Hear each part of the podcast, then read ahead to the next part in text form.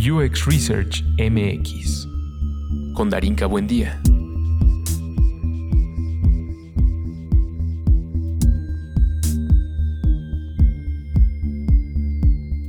Entrevista con Clem, Iván y Fabián. 23 Designers.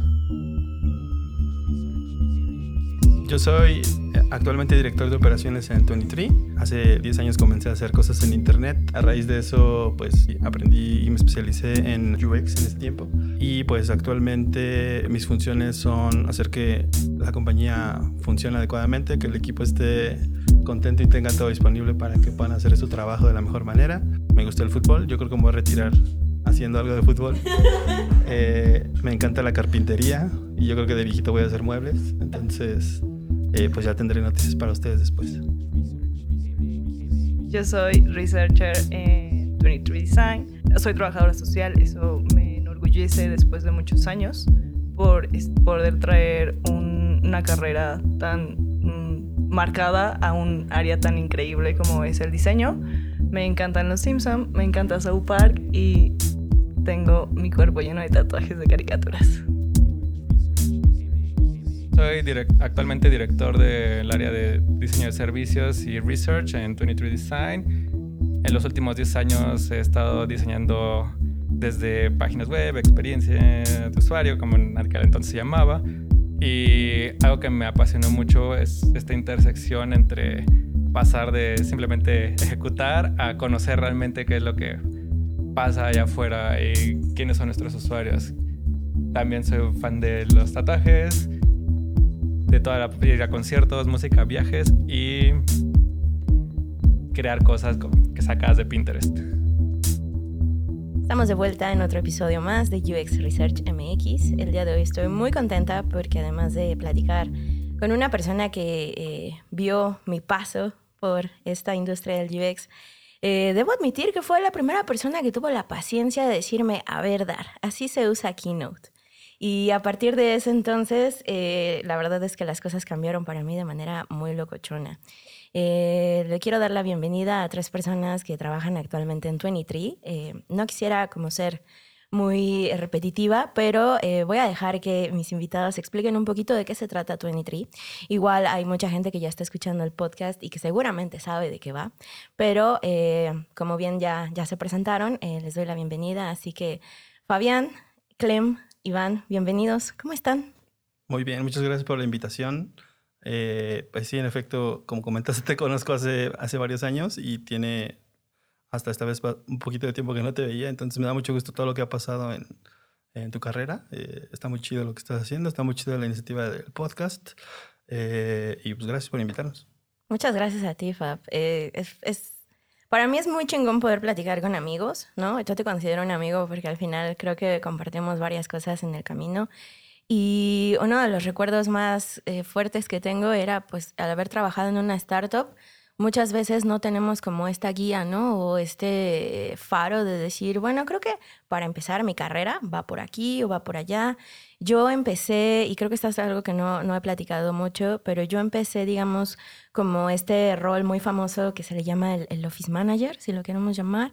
Eh, veía un poco la parte de procesos, logística, eh, agendas, ¿no? Creo que a partir de eso a mí me ayudó bastante a ser muy organizada en algunos puntos, no siempre pasa, pero... Em, esa, esa, forma y ese caminar de, de, las startups es algo que me gustaría eh, tocar ¿no? en esta conversación y pues también que nuestros invitados también puedan este, platicar un poquito sobre cuál ha sido su, su, paso, ¿no? Así que bienvenidos, Clem, ¿cómo estás? Bien, gracias por invitarme. Ya sabes. Está muy cool. Te conozco también como haber trabajado juntas. Sí. Y después eh, ser tu alumna. Sí. Entonces fue muy interesante también ese paso. Eso se escuchó como, como Troy McClure, ¿no? Tal vez te recuerdo, Tal en, vez algunas te recuerdo en algunas clases de... Sí, Clem. Em, tuve, eh, trabajamos juntas como, ¿qué serán? ¿Dos semanas? Sí. En Punto Lab, ¿no? Yo iba saliendo y tú ibas entrando. Ya me platicarás un poquito sobre de qué va el path de, de ser investigador en Punto Lab. Y eh, también eh, fuiste al curso de Fundamentos de UX Sí. Research, que, eh, disclaimer, disclaimer y anuncio, está a punto de salir la, la- la segunda versión, la segunda generación, ya al, al ratito les platicaré. Pero eh, va a ser muy interesante escuchar tu input también sobre qué es lo que ha estado pasando, Clem. Gracias. Y por acá, Iván, cuéntame de ti. Ah, bueno, pues muchas gracias también por la invitación. Eh, nos estamos conociendo en este Sí. momento, eso está increíble. Y creo que es una muy buena iniciativa lo que está ahorita, entonces creo que de ahí podemos generar mucha conversación ahorita.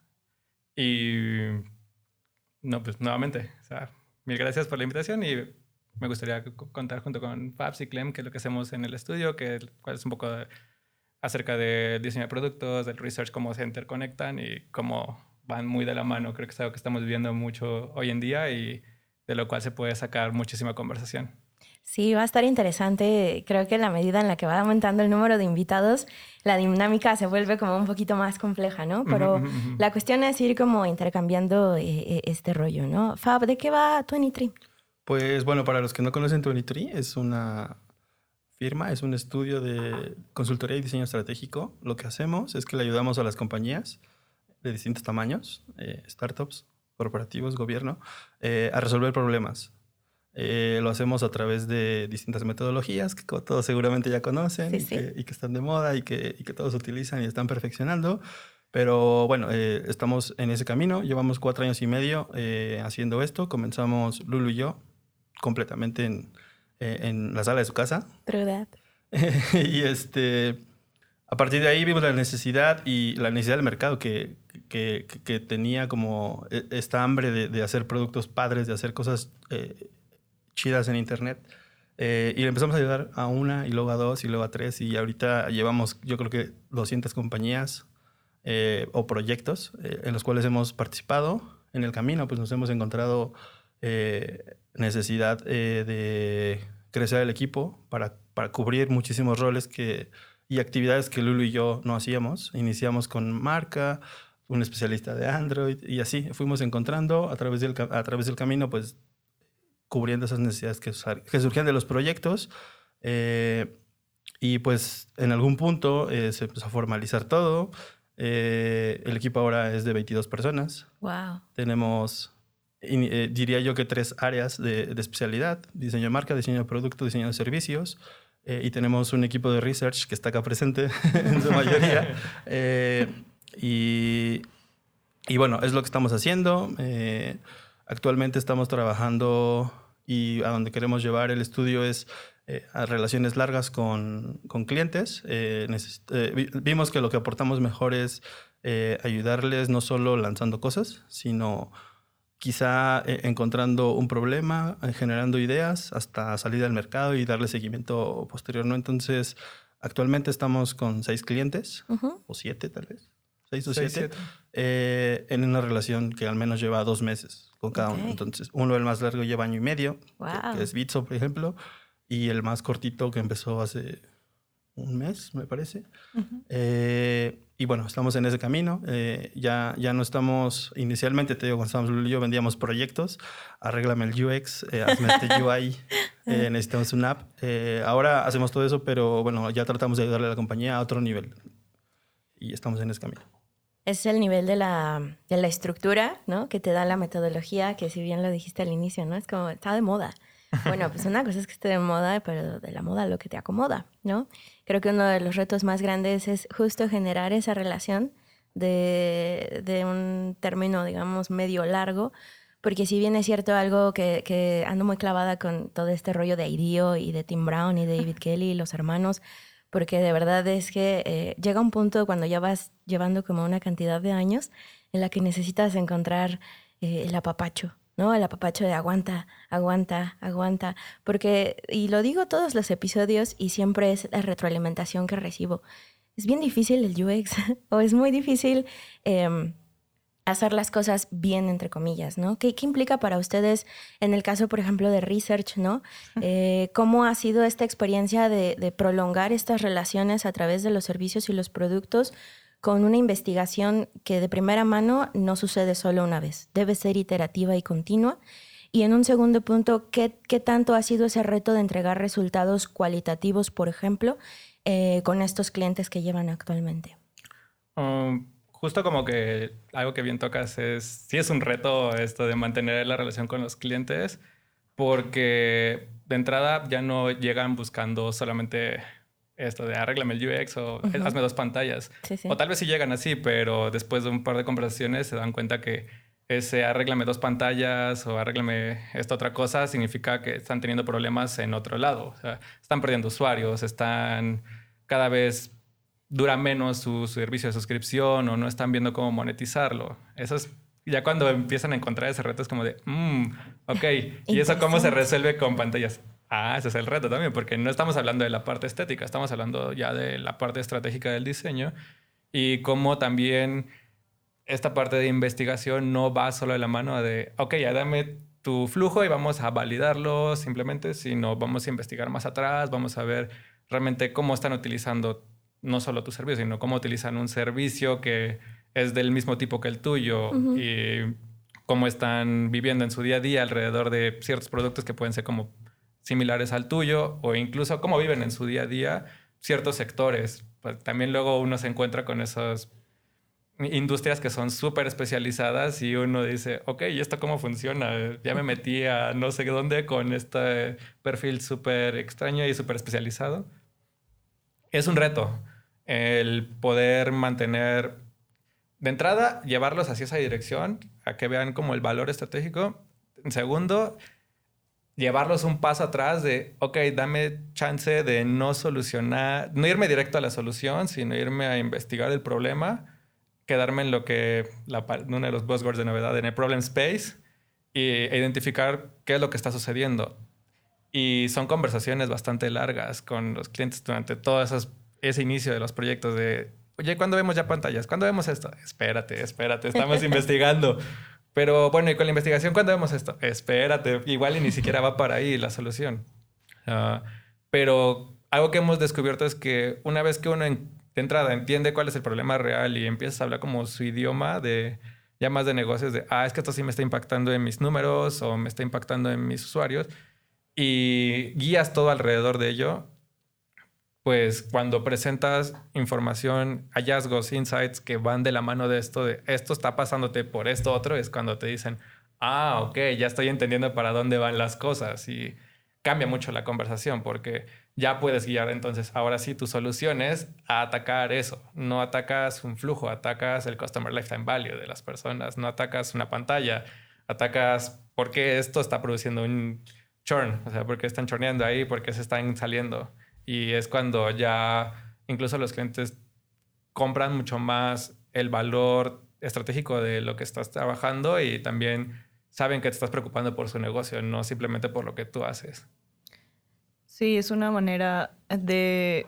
Yo lo he visto en este tiempo que llevo en 23, que con estas relaciones largas con clientes, que es ser parte de su vida de los clientes, incluso mostrarles parte de su vida que ellos no ven porque sí hay algunos que solamente están muy clavados en arreglame esta pantalla y mi esta pantalla es la que nos sirve. Y cuando empezamos a enseñarles gracias a la investigación, esto es lo que está pasando en tu realidad y en la realidad de tu competencia o de las personas, como que lo hacen más visible y dicen, ah, esa es, esa es la otra vida que yo no veía. Yo solamente estaba viendo una parte y como que nos volvemos parte de su familia y es arreglar esa pequeña casa o gran casa que van generando, pero mostrándoles un exterior que ellos no habían podido ver. Y eso es como cambiarles un poco el chip y ven un panorama que no tenían ni siquiera contemplado y eso es algo que a mí desde el research me gusta mucho poderles abrir los ojos a las personas, pero no como para, ah, lo estás haciendo mal y cambia, sino, mira, así es estratégicamente y con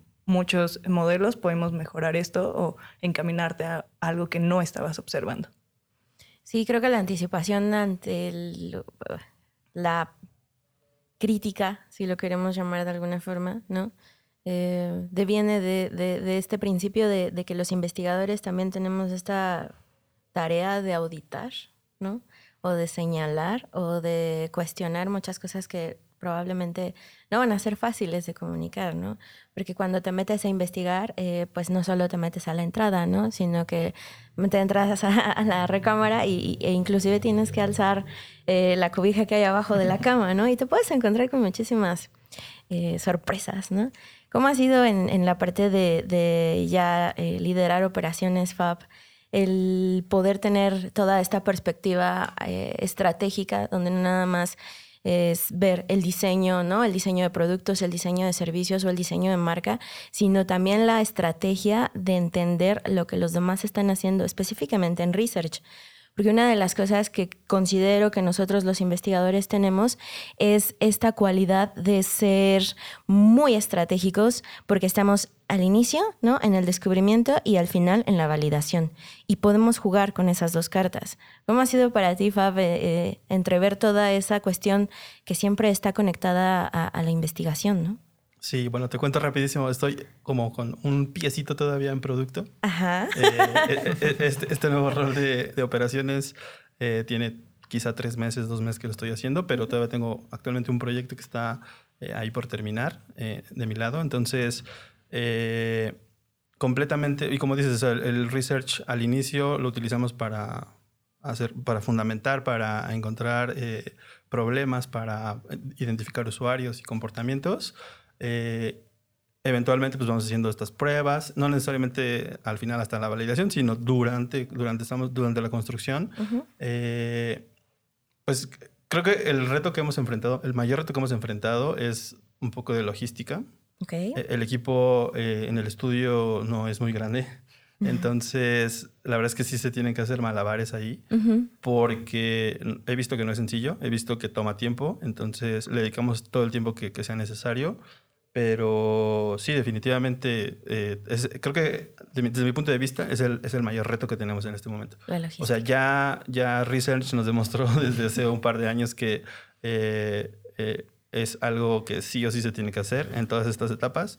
Eh, hemos estado, y prueba de ello es que están ellos acá, eh, empujando eso en el estudio. Entonces vamos a seguir por ese camino porque eh, consideramos completamente que es, es parte muy, muy importante. Antes, incluso nosotros le damos muchísima importancia a la etapa final, diría que a la etapa de ejecución de marca, ejecución de producto, pero el valor que aporta la investigación nos ha permitido entrar a esta nueva capa de, profundidad con los clientes. Entonces ahora ya, estamos, ya podemos ofrecer una serie de, servicios distintos, eh, más profundos y de más larga duración. Entonces, pues estamos en ese camino. De, crecer el equipo, de mantener el equipo y de reforzarlo. Eh, todo el oh. tiempo estamos ahí. Muy bien. ¿Cómo ha sido el, el reclutar a investigadores, Fab, desde tu rol? Porque una, somos poquitos. Y dos, de los poquitos todavía hay menos. Entonces, eh, es, una, es una realidad constante, ¿no? Porque inclusive en, ya traigo un viaje de la comunidad desde hace como un año, ¿no? Y seis meses para acá en lo que he estado haciendo el podcast y trato como mucho de conversar con la gente como, bueno, ¿y a ti qué te mueve? ¿Por qué quieres hacer investigación? Lo primero que me dicen es de, ahí hay varo. ¿no?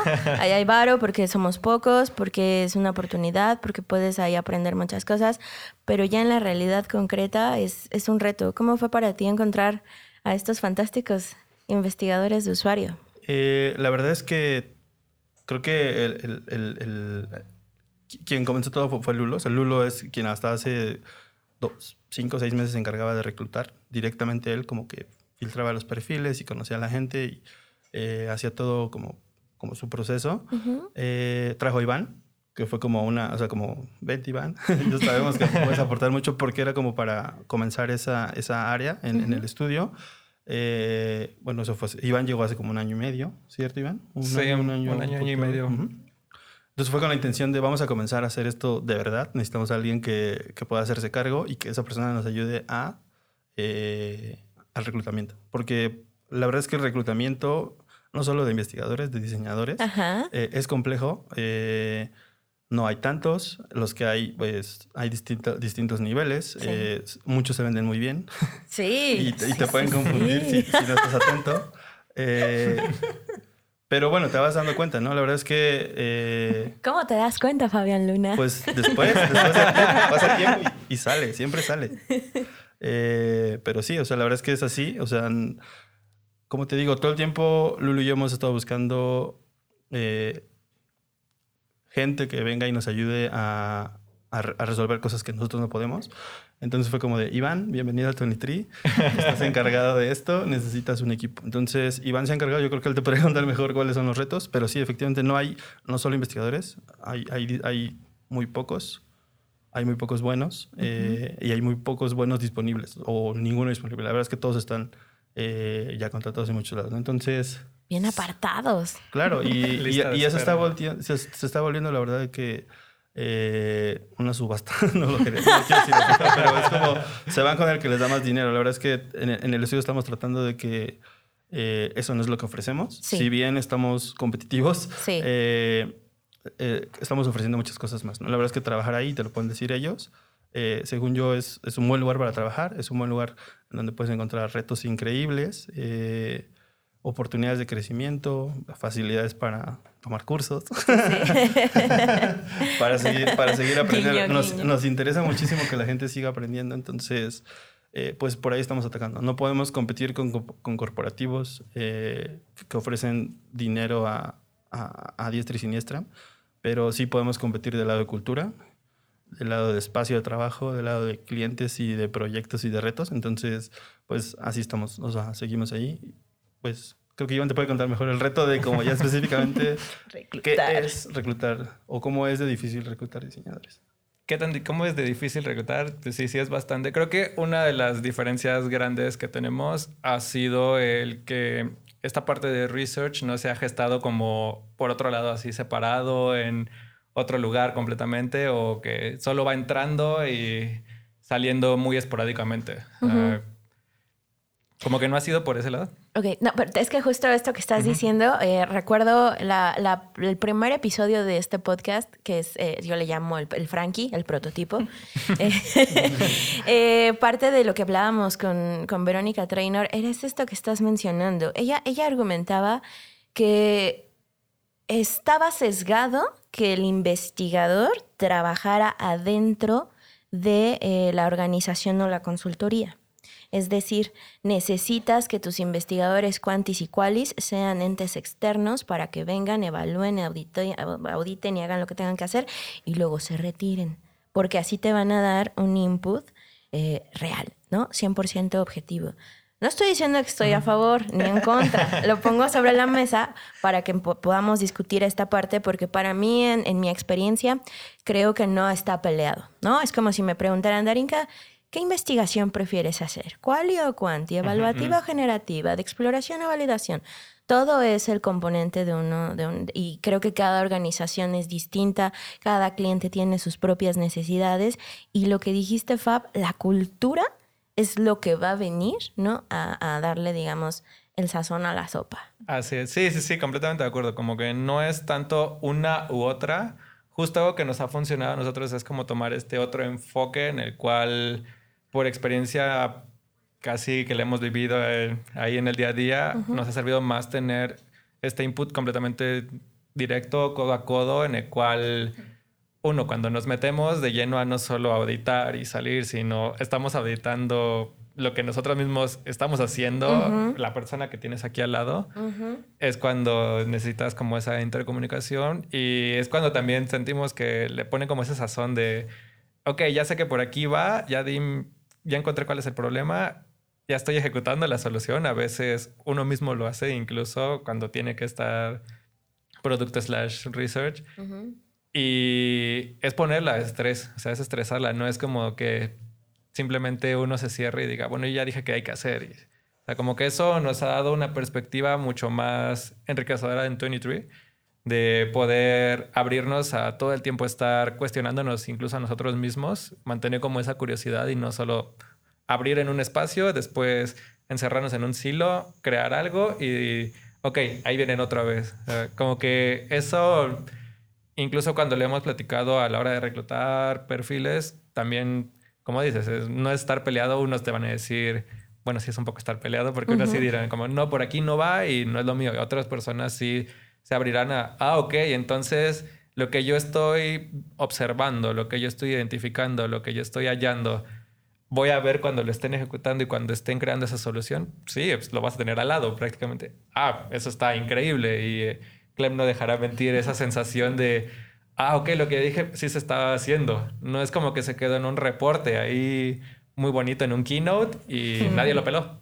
Porque dijeron, no, no, no, yo diseñador que dice que esto no va así, lo voy a hacer diferente. Pero los usuarios no lo están viendo así. No, yo digo, y se perdió. O sea, tienes al researcher junto con el diseñador trabajando codo a codo estando en las reuniones juntos y teniendo un input, no es como de vamos a reunirnos solo a hablar del producto entre la parte de producto o marca con la marca, sino tienes input de marca, de producto, de research. Oigan, esto que están diciendo no iba por ahí, esto va por acá. O sea, como que ese, esa mezcla también ha ayudado mucho a enriquecer lo que hacemos en el día a día, a que cuando vean los clientes la solución propuesta, sepan de dónde va, porque ya es ah, ok, esto ya sé de dónde vino, porque en, antes me habías dicho estos insights, sí. Entonces, esta es la solución a este problema, sí. Ah, ok, ya lo veo ligado. Incluso nos ha servido a nosotros para como aligerar la carga de los procesos y que no fuera tanto el salto tan traumático. Eso lo vuelve atractivo a ciertos perfiles, a otros no querrán, pero a nosotros nos ha gustado bastante como esa mezcla. Es una mezcla que lo dijiste muy bien, ¿no? ¿no? toda la gente está abierta a la posibilidad de cambiar la manera en la cual estamos trabajando. Sobre todo cuando estamos validando eh, nuestras propuestas con el insight de los usuarios. Hace aproximadamente, ¿qué te gusta, Fab? Cinco años no existía como tal el rol de la investigación de usuarios. Hacíamos UX o UI eh, pensando en, lo que mejor nos acomodaba y, frente a eso era como íbamos evolucionando. Hoy en día ya estamos por fin dándole ese lugar a la, especialización, que es una de las cosas por las cuales también me enfoco en, en eh, esparcir la palabra de este podcast, ¿no? De, que sepan que tenemos la posibilidad desde cualquiera de las áreas de las ciencias sociales que no específicamente se enfocan en, el diseño, que podemos eh, construir productos o servicios digitales, ¿no? Human Centered Design no nada más está enfocado a generar pantallas, a probar flujos o a entender la adopción de un producto o un servicio. También se enfoca en, todas estas perspectivas, todo este abanico de posibilidades que viene de la antropología, de la sociología, de la psicología, de inclusive... Em, hay algunas de corrientes muy eh, yo diría, rígidas que no me gustan tanto, pero que últimamente estoy tocando y digo, no, por favor, no, como lo es la psicología cognitivo-conductual, ¿no? Que, ah, mira, hasta me cuesta trabajo decirlo, porque yo como guamera, y tú lo sabes, Fab, también, también este, fuiste guamero, eh, la importancia de, poner a la persona, al usuario, al humano al centro, eh, tiene una, una carga y una posibilidad infinita. Es decir, lo que yo voy a diseñar, por ejemplo, para Colombia, o lo que yo voy a diseñar para Texas, o lo que voy a diseñar para India, no es el mismo producto, no es el mismo servicio, no es la misma adopción. Y, con esto quisiera empezar como a, platicar sobre los, eh, los clientes ¿no? que, han tenido a lo largo de, de, estos cuatro años, sobre todo en estos dos últimos, que ya estuve ahí espiando un poquito el sitio, les quedó bien chingón. Eh, está bastante, eh, ¿cómo llamarlo? Eh, podría pasar ahí algunos minutos viendo las interacciones y demás, pero sobre todo la, la, variedad de clientes que tienen actualmente, ¿no? ¿Cómo ha sido hacer, por ejemplo, research para ASCO? Me, me, llama muchísimo la atención, yo soy muy fan. Eh, eh, siempre que aparecen los, los Instagram Stories es como, a ver, ¿no? Y retweet y demás. ¿Cómo fue esa experiencia? Porque creo que no es... O sea, la gente puede decir como, ah, sí, la investigación de usuarios del rediseño del sitio del banco, mi, mi, mi, ¿no? Muy bien, muy bonito, ya lo leímos mil veces. Pero ¿qué pasa? Primero explícanos un poquito para los que no conocen qué es ASCO y cómo fue, cómo fue generar esa, ese diseño. ok, esa pregunta. Te agarré Han pasado uno, meses sí, y no puedo Yo diría, si no lo conocen, no entren, muchachos. Asco.media. ¿Pero por qué? Adelante, vayan.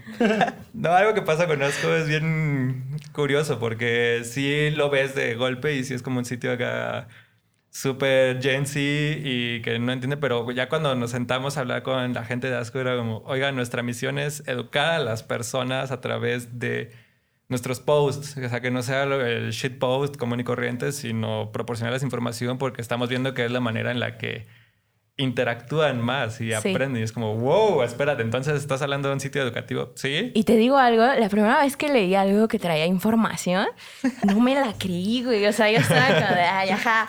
Entonces repente, pero sí lo leí en Twitter. Y entonces fue como, Ajá. ¿neta? ¿Es de verdad? Y después dije, ah, no mames, o sea, sí te está comunicando algo 100% real.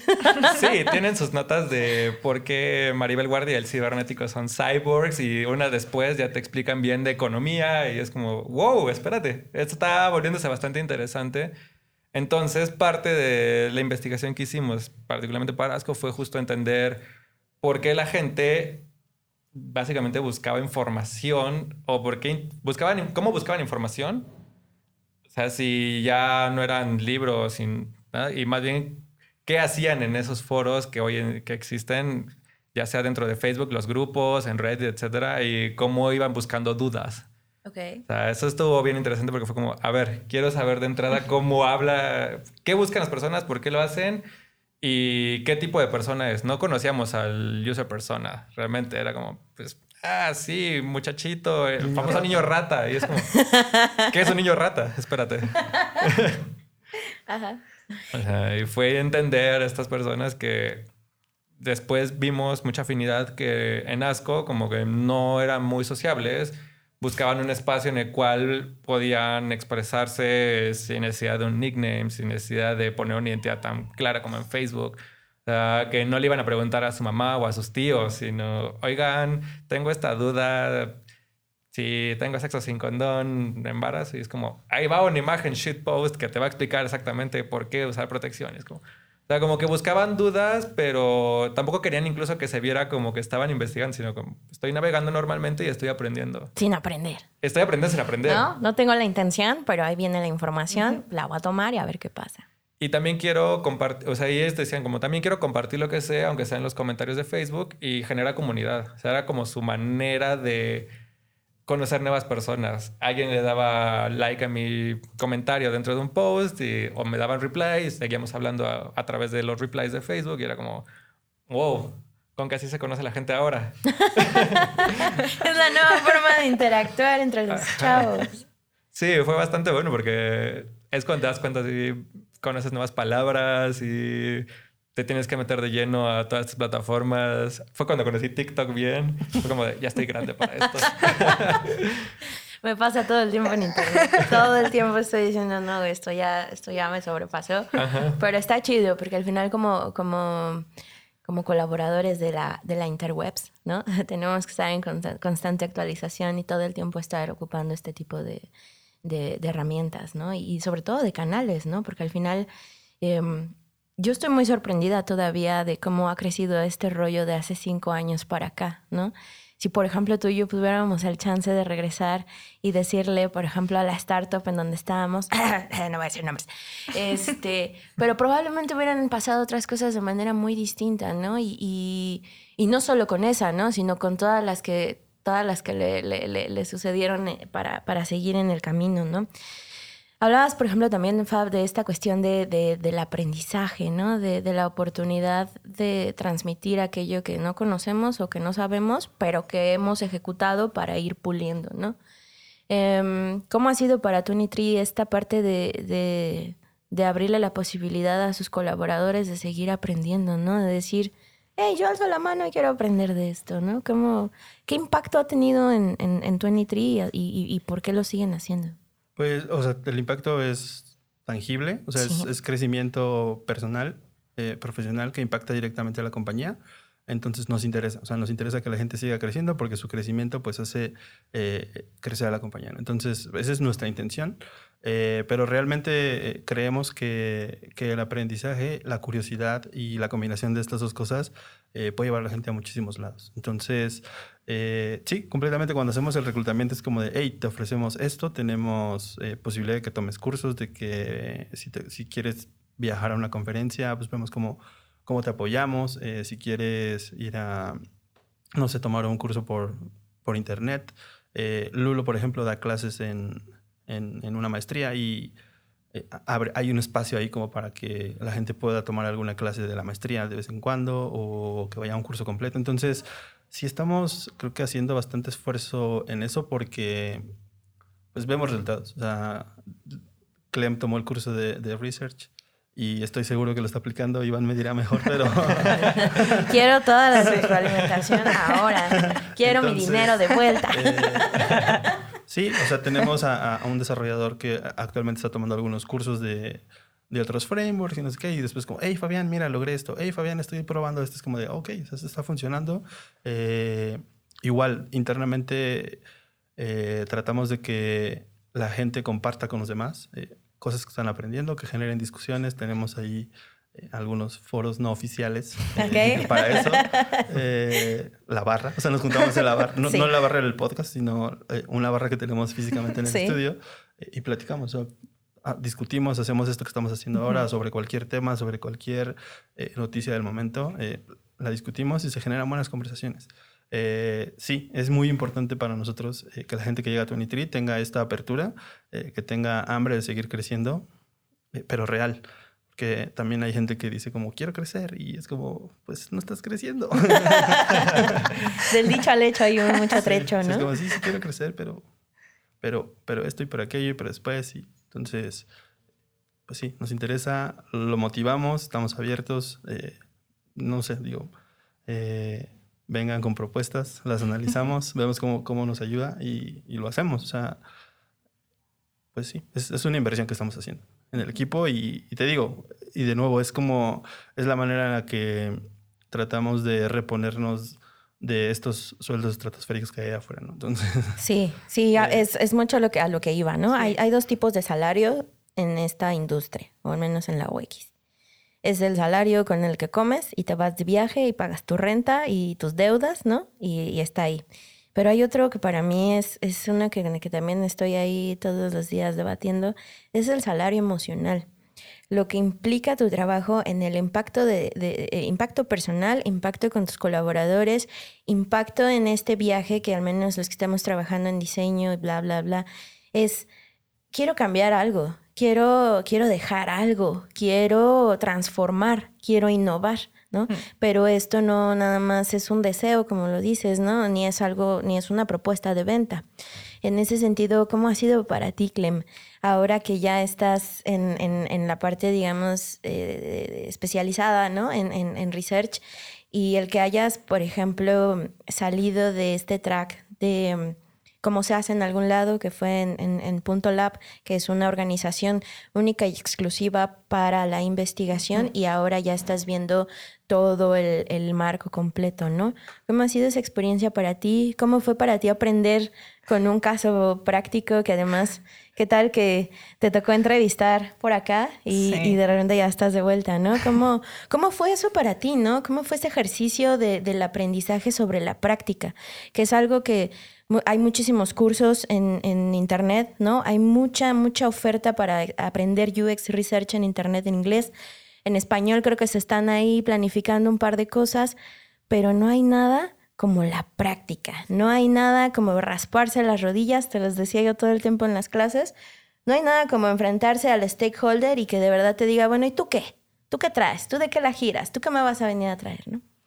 Pues para empezar, fue algo muy raro llegar al mundo del diseño y la UX y todo, porque yo, como decías, el área social como que está perdido por el mundo y creo que mi carrera está aún más perdida porque soy trabajadora social, entonces está aún más perdida que todas las demás, pero de repente llegar a conocer que hay un mundo en el que justo yo siempre lo digo, no estaban escuchando a los humanos y solo estaban escuchando máquinas y viendo máquinas, me sorprendió, fue un impacto muy grande para mí decir, eso quiero, ahí quiero estar. ¿Por qué? Porque creo que ese mundo necesita de humanos. Entonces, después llegué a Punto Lab eh, porque justo me pareció un lugar muy interesante, como solo investigación, qué increíble. Pero estando en Punto Lab fue un aprendizaje muy grande, fue como poner en práctica todos los conocimientos teóricos y un tanto prácticos que traigo de universidad, pero ya ponerlos tangiblemente y con marcas muy grandes, si llegar y trabajar directamente con marcas tan grandes fue como, wow. Pero lo que comentaba Iván hace rato, yo, yo sentía que algo me faltaba al ver mi trabajo como así, como, bueno, te dije, pero después no sé si, si lo vas a llevar o, o lo vas a hacer, entonces me faltaba como por ahí. Y ahorita en 23 es como, sí, literal tengo al diseñador al lado y es un trabajo colaborativo en el que no solo mi opinión, sino es como la voz de los usuarios, se la puedo transmitir al diseñador y diseñador dice, sí, así, no es como el ego de, no, así no se ve bonito, sino es un diálogo de por qué, más que se vea bonito, le funciona al usuario, ¿no? Entonces es muy interesante y estar en el curso, sí, justo lo acaba de decir Fab, yo llegué y dije, aquí hay un curso que quiero tomar, se puede, y fue como, sí, claro, tú puedes ir. Y fui, fui muy feliz, creo que eh, estando ahí me di cuenta de muchas cosas, que la práctica es muy importante no sé, estar ahí y escuchar como a varios de mis compañeritos que no habían tanto llevado a la práctica y se quedaban con la teoría y cuando llevaban práctica era como, oh, espera, esto es pasito a pasito, no creí que fuera tan rápido y yo darme cuenta que, es algo que me apasiona, de verdad, creo que desde la primera vez que te eh, vi en Punto Lab, que justo fue en un workshop, fue como, no sé, me quedé idiota, como eso, eso me apasiona, eso que está transmitiendo esa pasión, yo también la quiero tener. Y me gusta mucho y he estado aprendiendo demasiado, no nada más de research. Es, siento que es al momento de poder estar con un grupo de programadores, de marca, de, estoy aprendiendo de todo.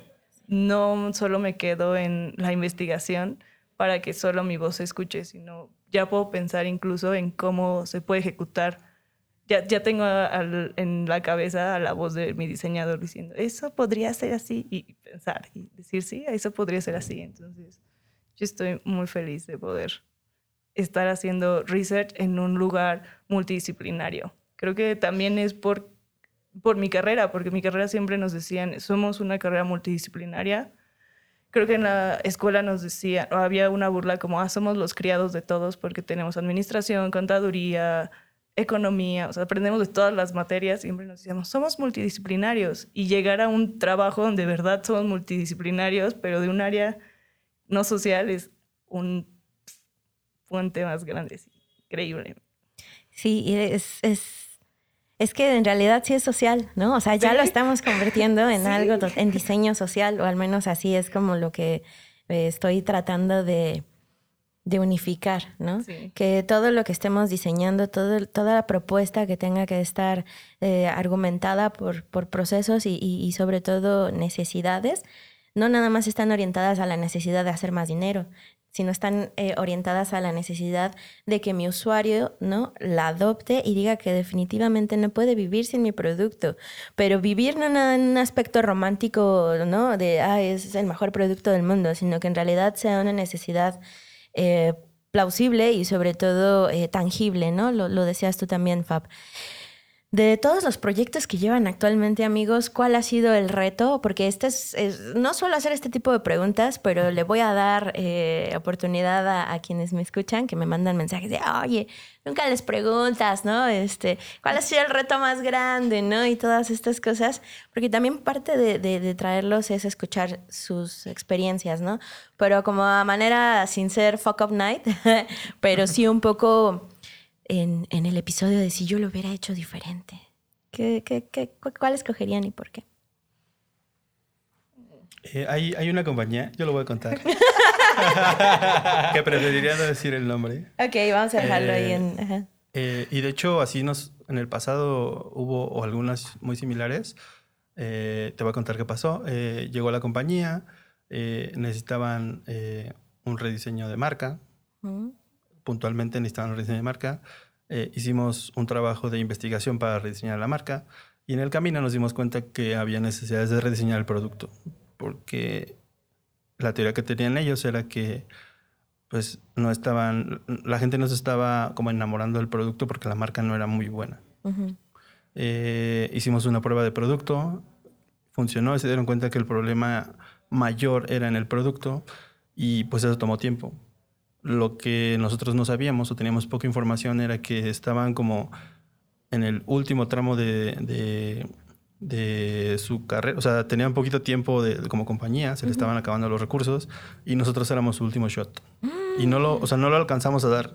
Y fue como, oh, you know, o sea, hubiéramos, la verdad es que ahí sí hubiéramos profundizado más, preguntado un poquito más acerca de por qué quieres hacer una marca. O sea, porque fue muy insistente, tenían como eh, algunos asesores que tenían mu- mu- mucha, mucha voz en, en las reuniones Ujú. eh, sobre incluso los fundadores y fue como de, híjole, bueno, pues vamos a, vamos a tratar de, de trabajar en lo que nos están eh, pidiendo porque pues, ya evaluaron, ya vieron qué qué es lo que necesitan, pero hicimos pruebas pequeñitas de producto y fue como de, no, mira, ya viste cómo el problema está por otro lado y pues está, no sé si ha desaparecido, está por desaparecer, pero pues era el último shot, era como la última oportunidad. Y así te digo, en el pasado varias compañías llegaban con nosotros con su último pedazo de dinero y era como de no nos den esa responsabilidad porque está muy grande. Eh, sí podemos, sí podemos trabajar para pues, un poquito mejorar los resultados, pero no podemos asegurarte de que esto va a ser inmediatamente un trancazo. Claro, ¿no? Entonces, eso igual, o sea, eso fue también un detonador para que pensáramos en otro tipo de compañías que están en otra etapa, en donde no somos último shot, ¿sabes? Como tienen la oportunidad de, ok, vamos a atacar un problema puntual, vamos a resolver una que otra cosa y vámonos poco a poco, ¿no? Eh, pero sí, yo creo que como a modo de lo hubiéramos hecho diferente, sí. esta compañía que prefiero no revelar su nombre. y en el pasado, seguramente con algunas nos sucedió lo mismo porque sí, pues era, era, era las compañías que estaban a nuestro alcance, eran las con las que teníamos relaciones, con las que nos buscaban y era como de listo, vamos a hacerlo. Pues resultaba que, uy, pues eso, ese UX que hicimos funcionó, pero no fue el putazo que esperábamos. Claro. Y pues cerró la compañía. Pasa, ¿no? Pasa que la- la- los productos o los clientes vienen como con su Hail Mary, ¿no? Como si fuera esto americano. Sí. Ya, ching su madre, vámonos aquí. Y como tú sabes, experto, tú me lo vas a resolver, ¿no? Es, una suerte de posibilidades bastante cansada, ¿no? Porque, o sea, sí, eh, solucionamos problemas, pero también... ¿Qué, qué problemas, no?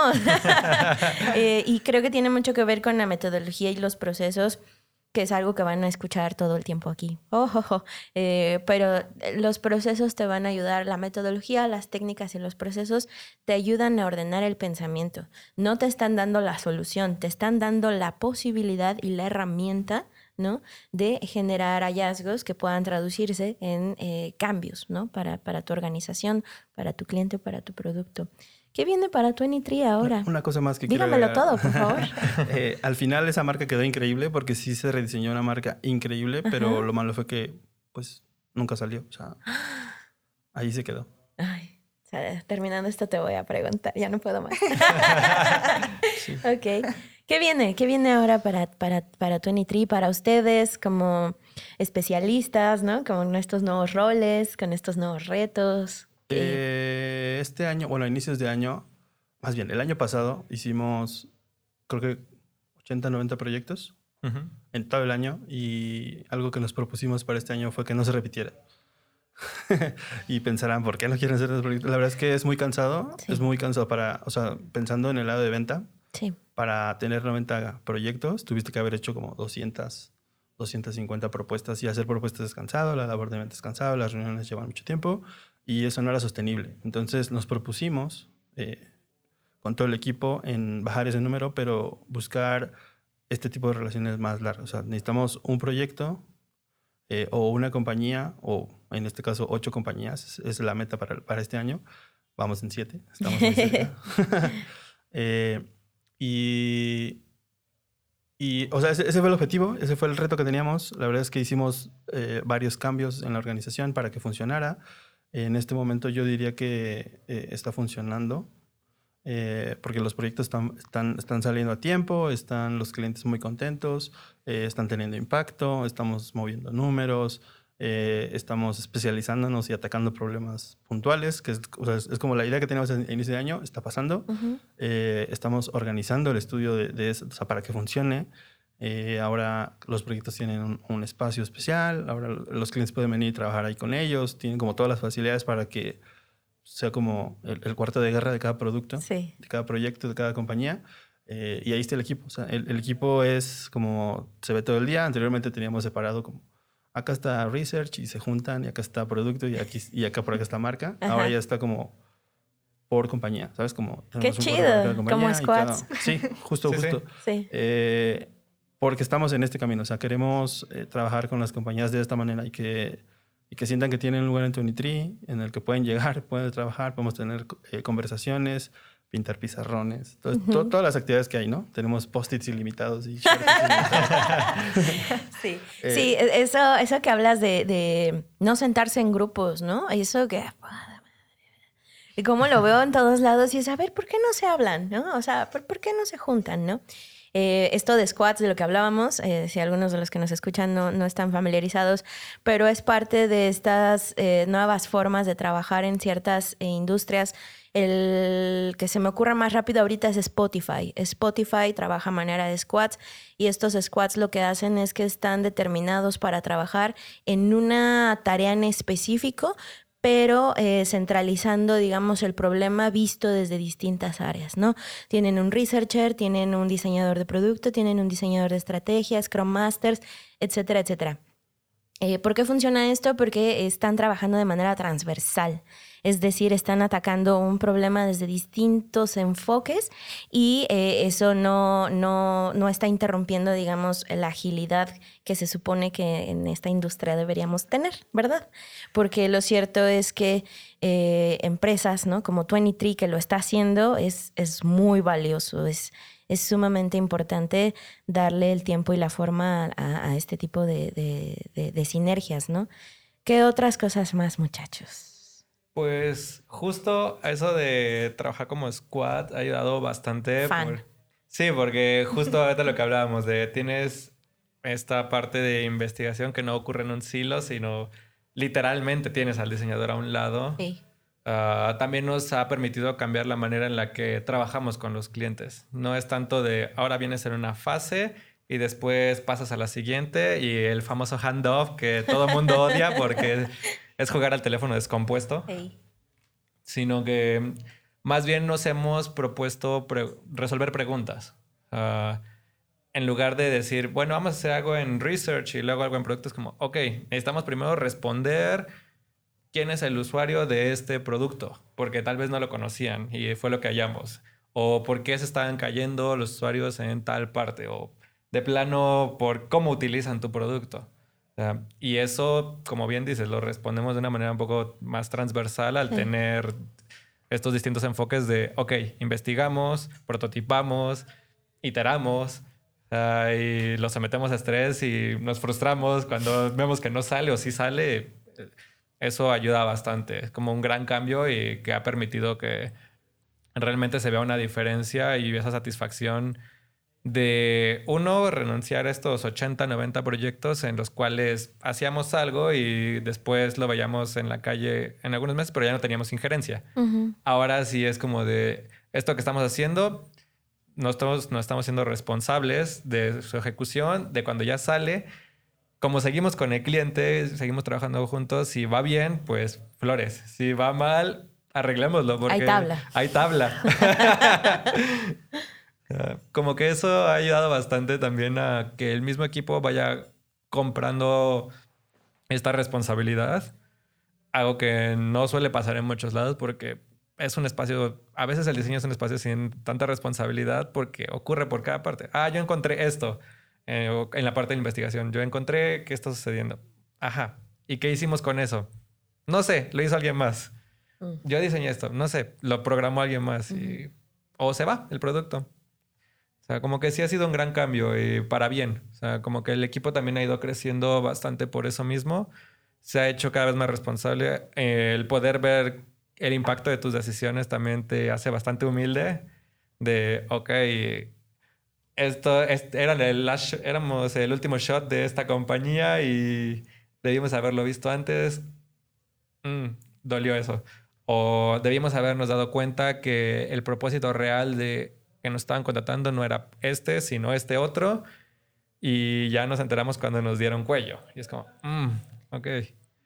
Es que creo que era una de las cosas que como les chingué las cinco sesiones que tuvimos, ¿verdad, muchachos? Era como de antes de que hagan investigación con usuarios finales, hagan su investigación con cliente, investiguen lo que quiere su negocio, hacia dónde va, cuál es su expectativa, cuál es su necesidad, cuál es su contexto mapen a sus stakeholders, invítelos a la fiesta, invítenlos a bailar, ¿no? ¿Qué es eso de que ni, ni siquiera sé tu nombre, pero ya te estoy diciendo que está mal, ¿no? Es, es una relación colaborativa real, ¿no? Yo antes de generar eh, este, este plano, este track de qué va a hacer para esta investigación, para este cliente, eh, siempre, siempre pienso en el negocio, ¿no? Y esa es una parte que por eso decía al inicio de la conversación, que los líderes, ¿no? Los jefes de operaciones, pero también los researchers tienen que tener el mismo entendimiento de lo que quiere el negocio, ¿no? Porque si entonces yo entendí un objetivo distinto al que tú me contrataste, genero una investigación y arrojo resultados y resulta que no era lo que, oiga joven, pero yo no, yo lo pedí con queso, ¿no? Entonces, este tipo de cosas Em, es fundamental, ¿no? No sé tú cómo lo viviste, Clem, ahora que, estuvimos ejecutando estos ejercicios, pero ah, yo, yo escuchaba así, ya saben, porque yo en chismosa, obviamente, ¿no? Según yo haciendo algo, pero mira, mm, bien pilas, ¿no? Escuchaba en algún comentario de, bueno, ya que ahora vamos a hacer investigación de verdad. Y yo así de, oh, aquí, aquí, aquí, ¿no? Y yo así que, no, espérate a que salgas y seas esa investigadora que le piden medio kilo de tortillas, ¿no? Y, te des cuenta que para empezar lo querían en, mala, en más azul y tú las hiciste en amarilla, ¿no? Sí, yo tengo una experiencia justo del curso que cuando íbamos a entrevistar, Andrés, eh, eh, nos diste una semana, ¿no? Como nos dijiste, la siguiente semana vamos a entrevistar.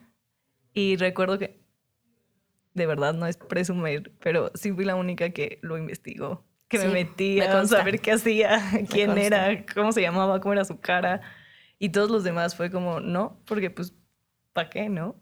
Eh, es algo que creo que viene, sí, un poco de 23, un poco de Punto Lab, un poco de mí, pero pues, para mí fue un, ¿por qué no voy a investigar a alguien? ¿Por qué no voy a hacer esa investigación de escritorio? Que es muy importante para yo saber después qué preguntas voy a hacer, porque entonces no puedo generar una investigación si no sé desde dónde estoy partiendo. El estar, esta nueva dinámica de las que te comentaban, de cómo tenemos distribuido el estudio, es muy interesante porque también rompes un poco al cliente, el cliente que está acostumbrado a que les pongas una mesa, un proyector y hable el director o el dueño de la compañía pero ya te pones con ellos a hacer técnicas donde los incluyes, los rompes, pero los haces parte y de verdad nos volvemos como una familia ahí entre te pido, te exijo, te, pero también te entiendo y podemos hablar mejor. Entonces es muy interesante. Me gusta estar en este momento de 23 donde están llegando compañías grandes porque es romper eso. Me, algo que me emociona mucho es poder ver cómo las compañías grandes están emocionados a ver qué es lo que hacemos nosotros y por qué un mundo tan pequeño está funcionando y creció, como tú lo decías, en cinco años, ¿no? Porque tenemos otras técnicas y generamos dinámicas diferentes que ellos están interesados en conocer, pero no como para ganar más dinero, sino como de verdad para mejorar. Es un empuje que, que les damos. Y entonces siento que el área de research es muy importante para eso porque somos quienes les damos, de verdad yo siempre lo digo y creo que me odian en el estudio un poco por eso, pero somos quienes les damos ser humano. Es como, escucha, habla, no somos un robot. somos humanos. Yo siempre los empodero a todos mis alumnos. Ustedes son el futuro. Entonces somos humanos. Eh, tenemos que estar ahí y, y, también veamos al cliente como, como humano. No sé, me gusta sensibilizar a las personas Eh, eh, recientemente llegó alguien más al equipo que es igual un poco que yo y que siempre estamos hablando de cómo queremos hacer dinámicas de integración y técnicas. ya seguro nos detestan un poquito, pero somos muy felices las dos como, sí, queremos hacer El área eso. de recursos humanos. El área de Ah, recursos humanos. caray. Son los más colaborativos, ¿qué les digo? área de recursos No- humanos. Nos y estuvimos yo- resistiendo como cuatro Sí, años para eso, pero es una necesidad. O sea, Lulo ya no podía con el reclutamiento y con las otras actividades que tiene, entonces fue como de, "Hey, hay que diseñar un proceso para que eso funcione. Claro. Eh, a eso nos dedicamos y vamos a resolver el problema que tenemos. Entonces Sí. pusimos a alguien en esa posición para que eh, se encargara de eso. Qué chingón, amigos. Es, es, muy, es muy chingón escuchar estudios que lo están haciendo y que lo están haciendo bien, ¿no? Yo cuando veo que tienen un área de research, para mí es como, "Ah, no, es que bonito, ¿no? Eh, porque también tocaste otro punto muy importante, ¿no? Yo no creo que nos odien. Yo creo que más bien, esto me lo digo la mitad del tiempo, la otra mitad en mi ser emo, me tiro al piso y digo, nadie me quiere, ¿no? Este, soy la persona terrible porque vengo a decirles lo que está mal, ¿no? Y vengo a decirles, hey, podremos hacerlo diferente. Y mucha gente que dice, ahorita no, joven, ¿no? Lo cierto es que no, no es necesario que me cambies mi forma de pensar, pero tal vez sí sea necesario abrirte la posibilidad de probar otra forma de llegar a ese mismo resultado a ese mismo proceso. Quién sabe, igual en, en el futuro eh, llegamos a un punto medio, ¿no? Porque me pasa mucho cuando llego a lugares nuevos. eh, siempre veo como este estereotipo del diseñador, ¿no? y digo que lo veo porque ni lo juzgo ni, ni, ni, ni lo estoy encasillando, ni mucho menos. Es más, yo, yo entro ahí también, ¿no? Este, pero, pero me ha tocado inclusive escuchar eh, diseñadores que me dicen, no, yo no hablo con el usuario, güey. A mí tú dime cómo está el flujo y yo te hago las pantallas y ya vemos después. Pero ¿cómo le hacemos? ¿Cómo le hacemos desde este lado, no? Y, y- desde la cabeza, ¿cómo, cómo les vamos dando esta, esta entrada, esta viada de, a ver, amigo, o sea, todo bien? Porque el ego, y es una de las cosas que yo platico mucho en este podcast, el ego del diseñador es una realidad, es una realidad bien latente, del diseñador, del investigador, del desarrollador, o vaya que sí. Eh, ahí, ahí hay una serie de, de orgullo, ¿no? Y no digo que esté mal, al contrario. Eh, qué chingón poder posibilitar, ¿no? Esos caminos. Pero ¿qué hacemos con eso desde donde estamos parados? ¿Cómo lo han tratado ustedes, amigos? ¿Cómo nos han llevado ahí un par de, de encontronazos? Sí, nos los hemos llevado. ¡Oh, my! No, creo que dos cosas que hemos empujado mucho ha sido como el que sean parte de, sea, en contra de la metodología clasista cuadrada de cada quien por su parte, como que el involucrar al diseñador y tener estas observaciones, no sé, des- después de que acompañe a los investigadores a una prueba y nos diga, wow, nunca pensé que los usuarios utilizaban esto así. O era mi primera vez y no sé por qué llevaba todo este tiempo sin conocer. Fue como, lo logramos. O sea, we did it. Y otra ha sido también ir empujando que las preguntas, no sé, cada vez sean menos tácticas y cada vez más enfocadas hacia la parte estratégica del negocio mismo y sí sacarnos un poco a nosotros mismos de la zona de confort para abrirnos a, decir que no tenemos todas las respuestas. Como que parte de ese ego es decir, no, yo sé que esto se hace así, yo sé que esto va de esta manera, yo lo respaldo, tengo tantos años de experiencia haciendo esto, entonces, una vez que sale uno de esas zonas, es como, "Mm, la verdad no lo sé. Ok, tenemos dos zapas, como dicen las tías, tú que todo lo sabes, o si no te lo inventas, o podemos abrirnos a explorar. O sea, como que ha sido parte de empujar cada vez más y poner esa semillita de, oigan, y esto lo están pensando desde su sesgo propio, desde cómo lo han hecho toda la vida, o en realidad nos estamos preocupando por el usuario. Y es como, no, sí, nos hemos preocupado por el usuario. ¿Quién es el usuario? Ujú.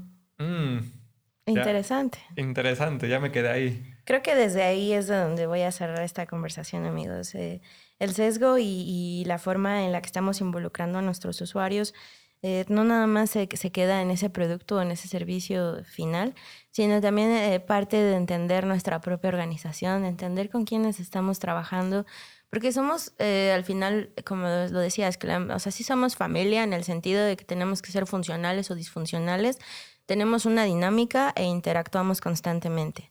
Entonces, eh, es, es, parte de eso, ¿no? De, de, de, generar esa, ese entendimiento. Y agradecerles que hayan estado aquí, muchachos. Para mí es un privilegio siempre contar con, con amigos, porque siempre es más cómoda la conversación para mí. Eh, no porque las demás no lo sean, por favor, no, no, no, dejen de venir. no, dejen de venir. Pero eh, eso, agradecerles que me hayan regalado este tiempo, sobre todo que, que abran esta posibilidad de compartir experiencias y sin más, pues me despido de ustedes. Así que muchas gracias por escuchar. Muchas gracias. Muchas, gracias, Darinka. UX Research MX. Con Darinka Buendía.